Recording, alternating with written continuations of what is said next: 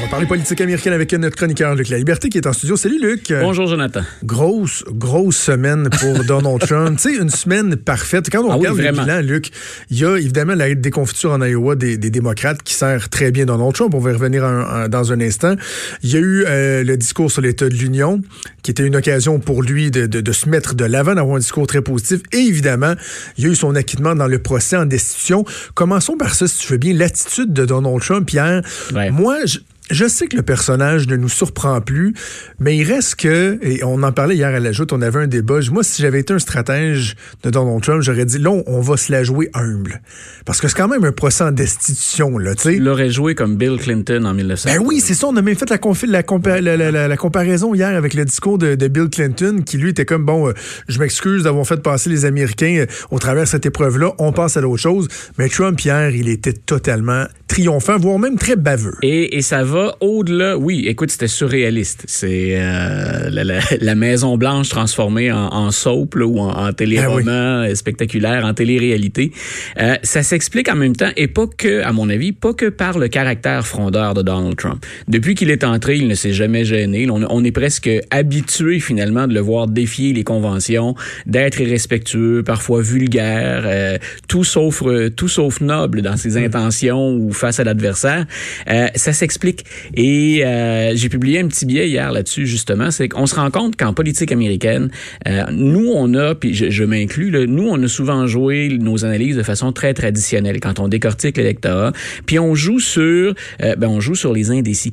Et ce qui ressort de plus en plus, on s'en doutait, mais ça se confirme, c'est qu'il en reste pratiquement pas d'indécis.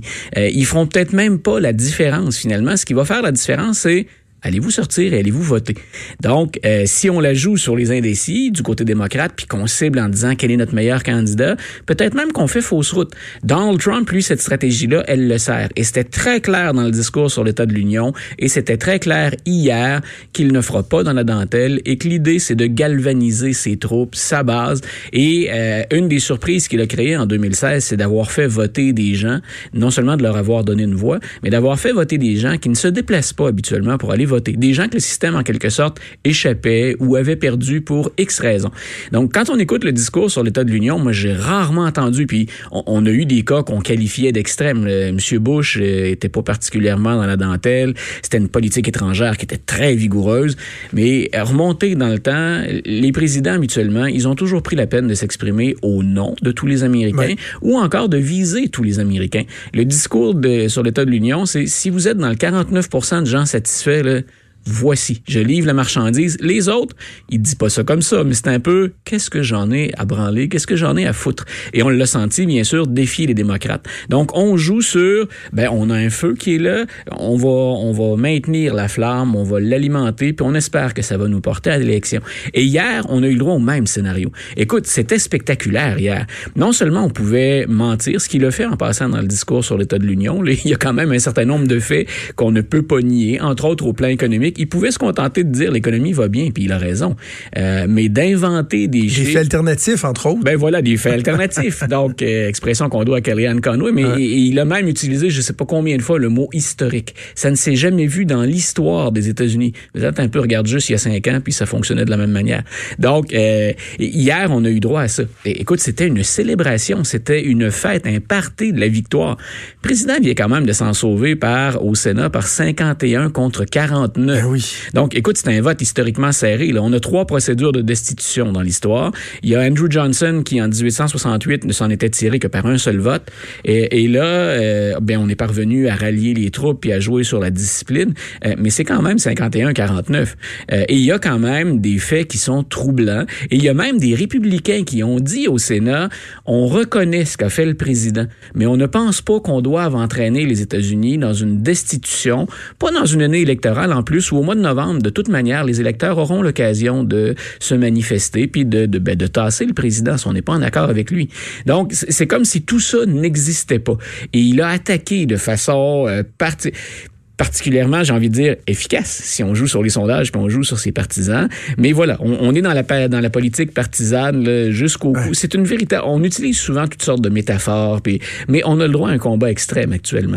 On n'est plus dans, dans, la dentelle. On dit souvent que c'est un combat, la joute politique. On a un combat extrême présentement. cette absence d'indécis, là, ou à peu près, là, on, on l'attribue à quoi? Pas juste à Donald Trump, c'est la dynamique américaine, la polarisation du débat. Voilà, avec le temps. Puis ce qu'on démontre, c'est que finalement, les électeurs ont envie, euh, la, la, la, les, les, statistiques ou les, les hypothèses que, que, que j'évoque quand je parle de ils sont presque disparus, les, les indécis, euh, c'est une prof, une politicologue, une prof de sciences politiques qui s'est intéressée à ça. Puis elle a dit, moi, j'ai analysé l'élection 2016, j'ai analysé l'élection euh, de mi-mandat 2018, et on constate que les enjeux sont pas disparus. C'est pas que c'est insignifiant puis que les, les, euh, les électeurs ne s'intéressent plus à ça.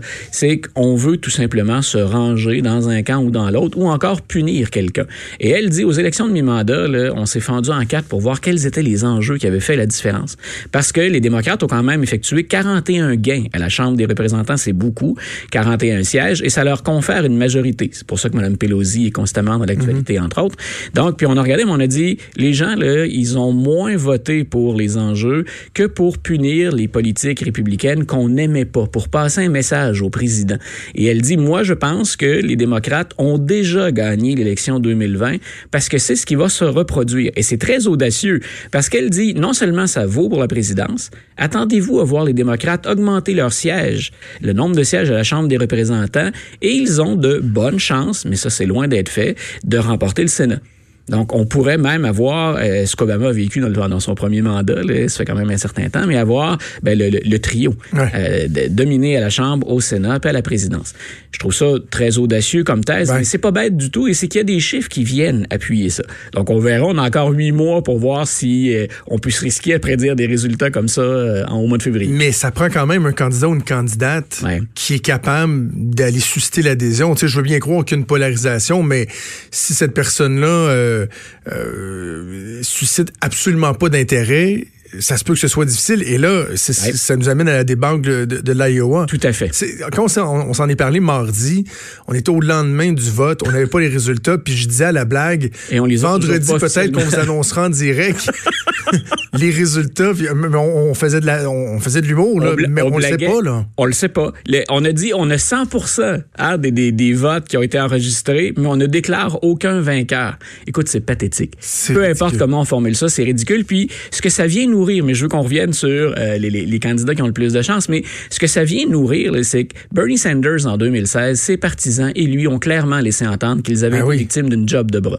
Les démocrates veulent pas de nous, on a triché. Euh, ça se voyait dans les fameux courriels qu'on a révélés du, du, Parti euh, démocrate de John Podesta ou encore d'Hillary Clinton. Ce parti-là veut pas de nous. Puis M. Sanders, il est tout à fait légitimé de dire le seul qui déclenche des passions actuellement chez les démocrates, c'est moi. Regardez mes rassemblements politiques, regardez à quel point ils sont farouches, mes partisans, déterminés, enthousiastes. Et un argument qui est intéressant, si on, met ça en parallèle avec ce, ce dont on vient de discuter, si Donald Trump a fait sortir des électeurs qui ne sortaient plus, ben Bernie Sanders fait la même chose chez les démocrates. Mais on n'est pas capable de le mesurer. On n'est pas mm. capable de dire est-ce qu'on va avec Bernie en misant sur le fait qu'il y a des gens qu'on voit pas dans nos sondages qui vont venir voter? Donc, c'est intéressant. Plus donc, les démocrates, le cafouillage, c'est pas juste l'absence de résultats, c'est que ça remet de l'avant tout le potentiel euh, que, que, les gens attribuent à ça de, de, malhonnêteté ou de magouille contre Bernie Sanders. Maintenant, tu disais, ben, quel candidat on présente? Euh, l'enjeu, il est, l'enjeu, il est quand même très important, même si on dit c'est pas le, le, le, programme qui compte comme la polarisation, euh, il faut quand même qu'on soit capable effectivement de susciter de l'enthousiasme. Est-ce que Pete Buttigieg, qui est à égalité à toute fin pratique, qui a un très très léger avantage sur Bernie Sanders en Iowa, est-ce que Pete Buttigieg est capable d'incarner ça? Est-ce qu'il est capable de, de, soulever des passions comme un Obama l'avait fait en 2008? Parce que Buttigieg lui-même, il ouvre la porte à cette comparaison. Hein, ah oui, il veut incarner ça. Ben il, voilà, le suggère lui-même. C'est pas la première fois qu'il se la joue, Obama. Et de l'autre côté, bon, on a l'argument l'argumentaire de M. Sanders qui dit, ben moi, je, je, je les déclenche, les passions, hein, je, les, je les déchaîne même, les passions. Donc, euh, misez sur moi. Le parti craint, bien entendu, qu'en fait, non seulement Bernie Sanders puisse euh, devenir le candidat, mais qu'en plus, il mette sa main sur le parti. Et que là, on change le parti. On pourrait parler... Il a déjà modifié des choses à l'intérieur du fonctionnement puis des, des priorités du Parti démocrate, mais là, ce que John Kerry craignait, euh, Joe Biden craint, les autorités du parti, c'est ben, carrément ce, ce parti-là devient le sien, alors que nous, on le considère pas comme...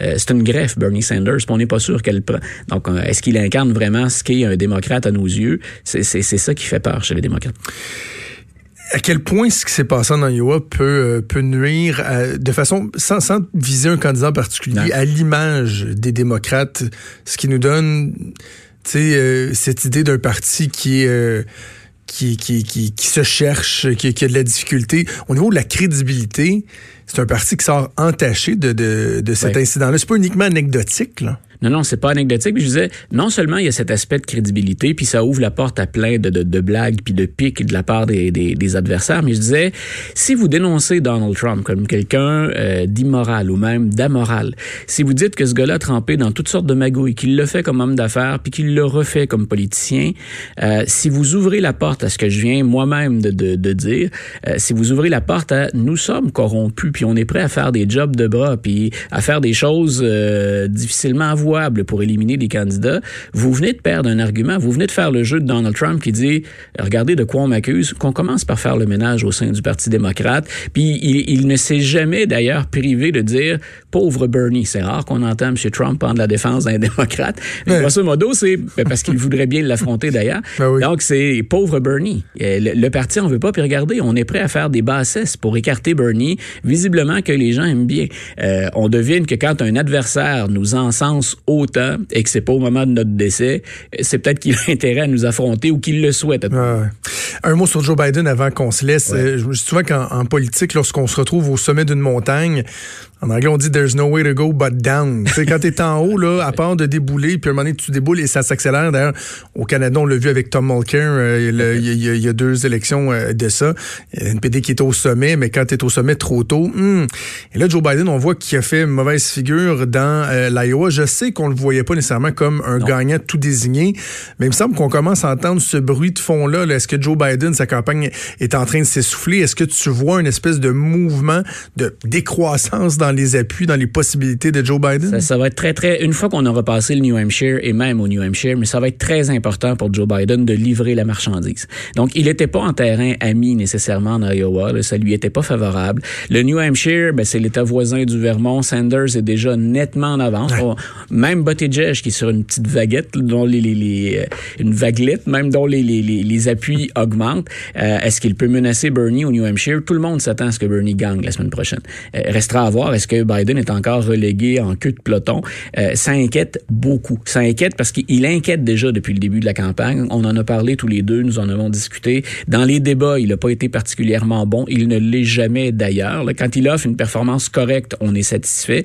Il n'y a pas d'enthousiasme autour de sa campagne. Il y a des donateurs qui menacent de quitter le navire. Donc, il, il doit livrer des, des, des, euh, des, chiffres à un moment donné. Il doit livrer la, la marchandise. Et ben, on va peut-être attendre le troisième, le quatrième état. Est-ce qu'on sera jusqu'au super mardi qui serait, dans son cas, peut-être le test ultime? Parce qu'on va avoir Michael Bloomberg qui va oui. être là. Et moi, ça fait déjà quelques, quelques fois où on discute puis je te dis, tenez-les pas trop loin, M. Bloomberg. Ah oui. Il grimpe dans les sondages, il ne le fait qu'à coup de publicité, mais à un moment donné, il pourrait créer une surprise. Puis les démocrates, une fois, entre guillemets, mal pris, pourraient se dire, peut-être coller à Michael plutôt qu'à Joe parce que on, on, craint que Joe ne s'écrase. Quelle date le super mardi? Le 3 mars. 3 mars. Donc on va suivre ça on assurément va, on ensemble. va égrener quelques, quelques primaires d'ici là. Puis ensuite, ben, le, le, premier grand coup, le Super Tuesday le 3 mars. Parfait. On va suivre ça ensemble. Luc, on se reparle euh, la semaine prochaine. Bon, bon pelletage. va braver la tempête. Là. Allez. bye. Salut.